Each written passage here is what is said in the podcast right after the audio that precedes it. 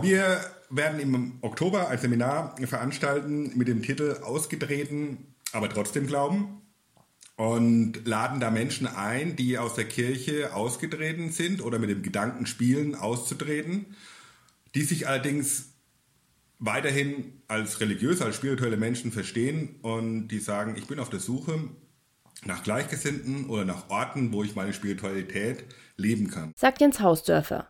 Er beschreibt die Zielgruppe des Seminars auch noch genauer. Ich bin mit Kirche aufgewachsen, bin mit Kirche verbunden, aber habe beschlossen, dass mein Weg außerhalb der verfassten katholischen Kirche weitergeht und bin auf der Suche. Es sind aber natürlich auch Menschen eingeladen, die darüber nachdenken, auszutreten, oder Menschen, die aus der evangelischen Kirche ausgetreten sind.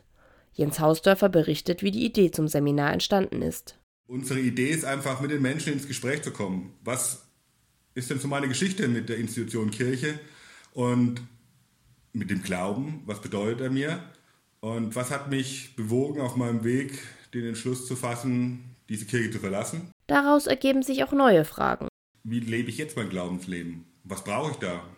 Wo finde ich Gleichgesinnte? Wo finde ich Orte, um meinen Glauben, meine Spiritualität zu finden? Wichtig ist für Jens Hausdörfer, es geht nicht um eine Rückkehr zur Kirche, sondern vor allem um den Austausch. Wir verstehen uns da wirklich als Leute, die dieses Angebot schaffen, nicht als Menschen, die es besser wissen.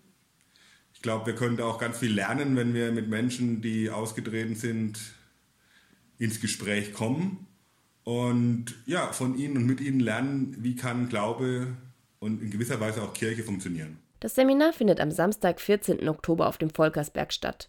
Es kostet 27 Euro inklusive Mittagessen. Anmelden könnt ihr euch unter volkersberg.de.